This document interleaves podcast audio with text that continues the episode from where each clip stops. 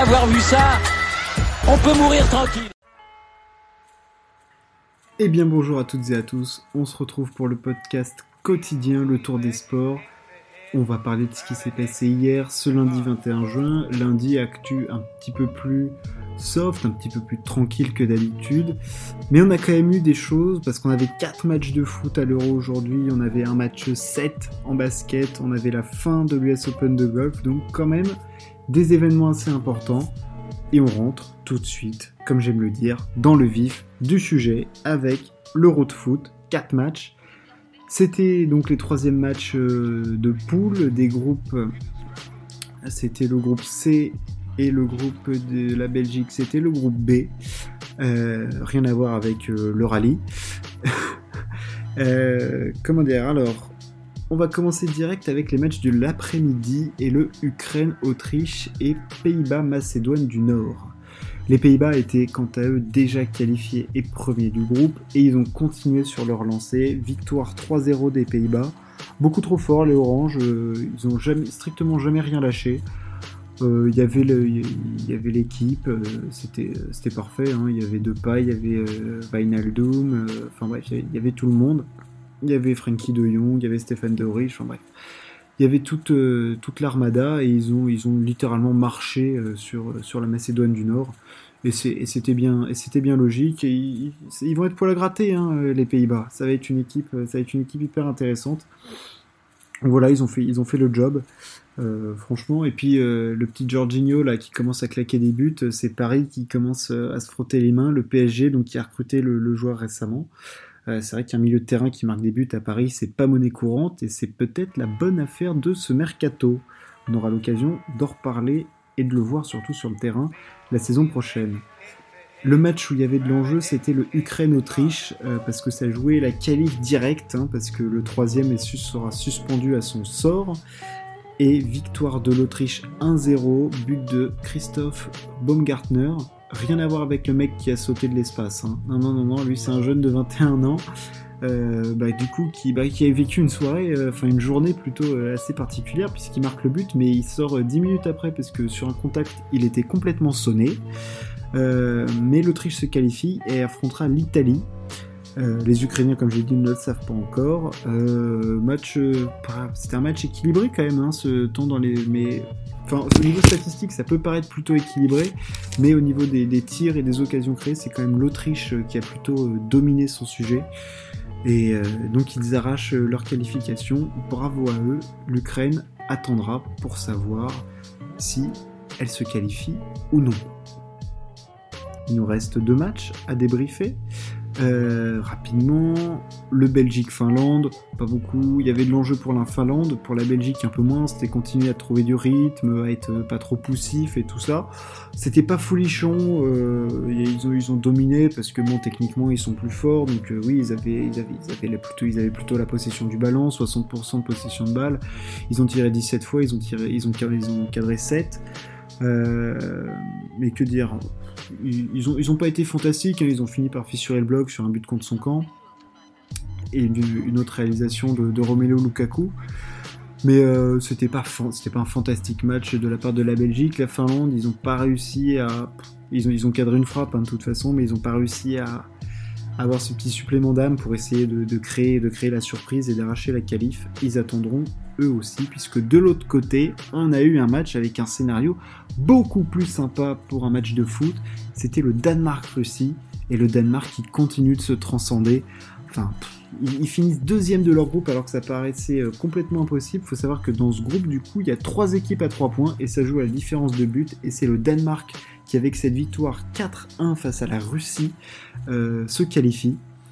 Euh, la Russie est éliminée quant à elle et réalise un euro plutôt hyper décevant. Ils ont marqué deux buts dans tout l'euro. Enfin bon, pas, pas, pas foufou.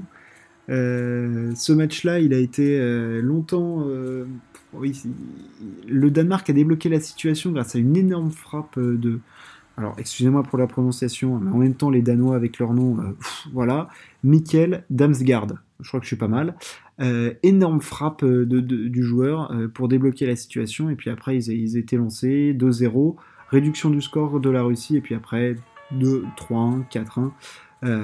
incroyable Danemark qui, n'en finit plus de surprendre. Et, et s'ils arrivaient à créer une petite surprise, on sait jamais, euh, ça peut être ce, genre d'équipe qui sort un petit peu de nulle part avec beaucoup de cœur, beaucoup de courage et, des joueurs de talent. On sait jamais euh, jusqu'où ça peut les mener. Au niveau du débrief, je crois que j'ai tout dit. Euh, voilà, oui, si. En foot, petit coup dur pour l'équipe de France, Ousmane Dembélé qu'on avait vu se blesser face à, face à la Hongrie euh, sera absent pour le reste euh, de l'Euro. Il a quitté le groupe euh, France. gros coup dur pour lui, coup dur pour l'équipe de France. Il n'était pas beaucoup blessé cette saison, c'est plutôt rare pour lui. Et là, il se blesse tout de suite après être rentré, enfin quelques un quart d'heure, 20 minutes après être rentré. C'est dommage parce que, mm, bon, Dembélé, il peut y avoir du déchet, certes, mais bon, il apporte quand même de la percussion, de la création, des décalages. Enfin, voilà, quand l'équipe de France est un petit peu mollassonne, il peut arriver à, sauver quelques situations un petit peu complexes. Euh, le foot là, c'est fini. Je vais pas beaucoup parler de, tennis puisque c'est que le début des tournois et puis c'est c'est pas des petits tournois de préparation, mais par rapport euh, euh, au tournoi qu'on avait cette, la semaine dernière, là, euh, c'est quand même moins important. Donc il y a quand même deux tournois chez les hommes qui sont à, à, Majorque et à Eastbourne, euh, les derniers tournois de préparation à Wimbledon. du côté de Majorque, que je me trompe pas, c'est ça, on aura Daniel Medvedev, Dominique Thiem, on a Djokovic qui joue le tournoi en double. Et on, aura a des Français aussi qui jouent. Hugo Humbert est censé être dedans, mais on va voir s'il s'y présente. Euh, on avait des Français qui jouaient. Manarino a battu trouve, belle perf. Gilles Simon a perdu face à Rude. Moutet a gagné son match. C'était bien, c'était pas simple, c'était face à Lloyd Harris. Lucas Pouille, quant à lui, a perdu son match. Euh, un petit peu décevant. Je vous, tiendrai au courant de ce qui se passe dans ce tournoi, évidemment, euh, s'il y a des, résultats intéressants des grosses données. Du côté d'Isbourne, il y a notre Gaël national, mais aucun match n'a été encore joué. Il y a Gaël Monfils, il y a Joe Tsonga, Monsieur Kinder Bueno, enfin bref il y a quand même des petits, des petits joueurs, donc euh, vous, serez évidemment tenu au courant. Et du côté de la WTA et des femmes, les tournois sont, que je raconte pas de d'annerie, euh, c'est du côté, il y a aussi Eastbourne du coup, et à Hambourg. Euh, oui, alors là, il y a encore moins de monde que chez les hommes. là, c'est un peu la soupe à la grémacie. Il y a Gvitova quand même qui sur herbe, que je peux bien jouer, mais bon. Donc oui, voilà, je vous tiendrai au courant si jamais il y a des résultats importants chez les femmes aussi, mais pour l'instant, rien n'a signalé de ce côté-là. On va passer du coup à ce qui s'est passé sur la planète basket, parce que là, pour le coup, il s'est passé des trucs. On avait le match 7 entre les Hawks et les Sixers de Philadelphie, match déterminant pour la qualification en finale de conférence face aux Milwaukee Bucks. Euh, match 7 qui se jouait au Wells Fargo, euh, la salle des Sixers de Philadelphie. Et c'est une victoire 4 à 3 euh, des Hawks dans, ce, dans cette série. Match remporté par les Hawks à l'extérieur, 103 à 96. Énorme performance de cette jeune équipe des Atlanta Hawks, hyper talentueuse avec beaucoup de cœur. Bravo à eux, ils ont réalisé le match qu'il fallait, ils ont été, bah, ils ont été énormes. Hein. Ils ont été agressifs, ils ont shooté beaucoup de lancers francs. Euh, ils n'ont pas été forcément hyper adroits au shoot, mais il faut dire qu'en face, ça a choke sévère, ça a bien fait dans le pantalon comme il fallait. Euh, mais bravo Hawks qui se qualifient. Enfin, faut pas oublier qu'à la mi-saison, ils étaient 11e du classement de la conférence, ils finissent 5e, ils battent les Knicks, là ils battent les Sixers qui étaient premiers de la conférence. Que, dire, que dire à part bravo euh, dans le sillage d'un Trey Young qui même s'il est blessé à l'épaule a ce, leadership impressionnant. Enfin, il, tracte tout le monde, il met tout le monde derrière son dos et puis il les tire, euh, que ce soit Clint Capella, John Collins, Kevin Werther. Euh, John Collins, d'ailleurs, bravo niveau trash talking, hein, qui a décidé de porter une photo de Joel Embiid en pleurs en conférence de presse sur son t-shirt. Bravo à lui, ça c'est du trash talking comme on l'aime. Bravo les Sixers. Euh, bravo les Hawks, mais que dire des Sixers? Qu'est-ce qu'ils nous ont fait les Sixers? Qu'est-ce que c'est que ce choke mais, mais à quel point tu peux rater à ce point le match le plus important de ta saison à domicile pour te qualifier en finale de conf face aux Hawks qui j'ai du respect pour eux, hein, mais ne sont jamais favoris de ce match. À aucun moment ils ne peuvent être favoris de ce match.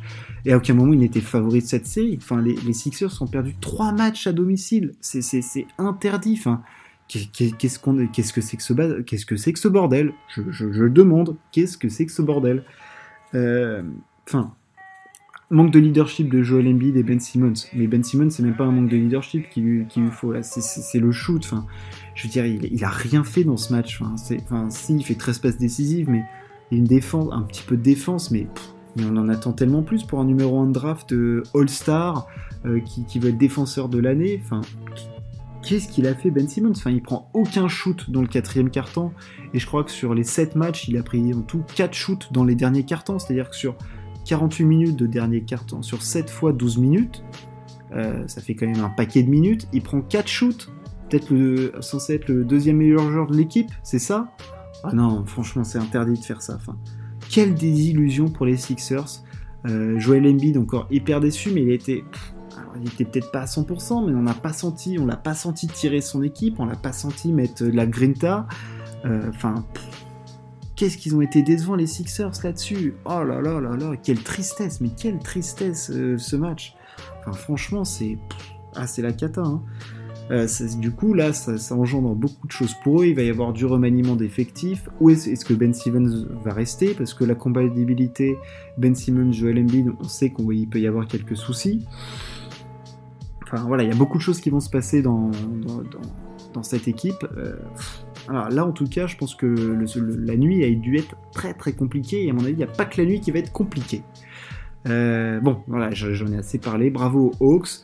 On avait aussi le premier match euh, des finales de conférence Ouest entre euh, les Clippers et les Suns. Et là, on a eu un vrai match de basket avec un super duel entre Devin Booker et Paul George. Alors, il faut savoir que dans cette série, Chris Paul, le meneur des Suns, qui est peut-être le meilleur euh, joueur quasiment des playoffs depuis le début, a été contrôlé positif à la Covid-19, euh, bien que vacciné. Donc euh, lui, il a la commune comme il faut quand même. Euh, pas de bol pour Chris Paul. Euh, il sera absent, bah, il va rater peut-être au moins les faciles les trois premiers matchs de la série. Et de l'autre côté, Kawhi Leonard a toujours mal au ligament croisé. Mais on a assisté à une énorme match-up entre Devin Booker et Paul George. Booker qui sort peut-être le plus grand match de sa carrière en playoff, enfin, c'est sûr, c'est ses premiers playoffs. Il sort un triple-double. Je crois qu'il fait 40, 10, 40 points, 10 passes, 13 rebonds, une bêtise du genre, enfin un truc assassin comme ça, que je me mélange pas les pinceaux. 40 points, 11 passes, 13 rebonds, énorme match de Devin Booker, quelle insolence, quel, ah, quel scoreur de malade quoi, c'est monstrueux ce que fait Devin Booker sur un terrain de basket. Euh, bravo à lui et en face Paul George a tenu la baraque euh, aussi. Euh, les Suns qui ont passé un run fin de troisième, début de quatrième et les Clippers ne s'en sont pas remis, mais on va avoir une, on va avoir une jolie série, je pense, hein, parce que Paul George a été bon, il sera bon, Reggie Jackson a répondu présent. C'est du côté de Marcus Morris, euh, Terrence Mann, tout ça, où ça a manqué, ça a manqué d'impact. Mais les Suns, ils sont, qu'est-ce qu'ils jouent au basket et qu'est-ce qu'ils jouent en équipe? Enfin, je veux dire, il y a 1, 2, 3, 4, 5, il y a 6 joueurs qui marquent plus de 10 points, quoi. Le collectif est là. C'est une équipe qui joue ensemble, ils sont contents de jouer. Euh, de jouer pour les copains et ça, ça fait, ça fait vachement plaisir à voir sur un terrain. Et je pense que pour eux, Sky is not the limit, hein. c'est la galaxie euh, la limite euh, pour les Suns. Il reste un événement sportif à traiter, l'US Open de golf. C'était le quatrième tour de ce tournoi et on a, ce qui était dingue, c'est qu'on avait les six premiers mondiaux de, les six premiers mondiaux du classement mondial de golf qui était en capacité de, gagner ce tournoi. Bon, je cite les noms pour que, ça vous parle. Il y avait Dustin Johnson, numéro 1 mondial, Justin Thomas, euh, Yon Ram, Xander Schauffele, Brooks Koepka, Bryson DeChambeau, Colin Morikawa. Enfin, voilà, il y avait le gratin mondial était là et pouvait gagner ce tournoi. On a même eu des, euh, des retournements de situation dingues. Rory McIlroy, ah bah, j'ai oublié de citer Rory McIlroy, immense Rory McIlroy, euh, qui, n'a plus gagné un majeur depuis, depuis 7 ans, mais qui a été en possibilité de le gagner. Il a été en tête du leaderboard à un moment, mais il s'est planté à la fin.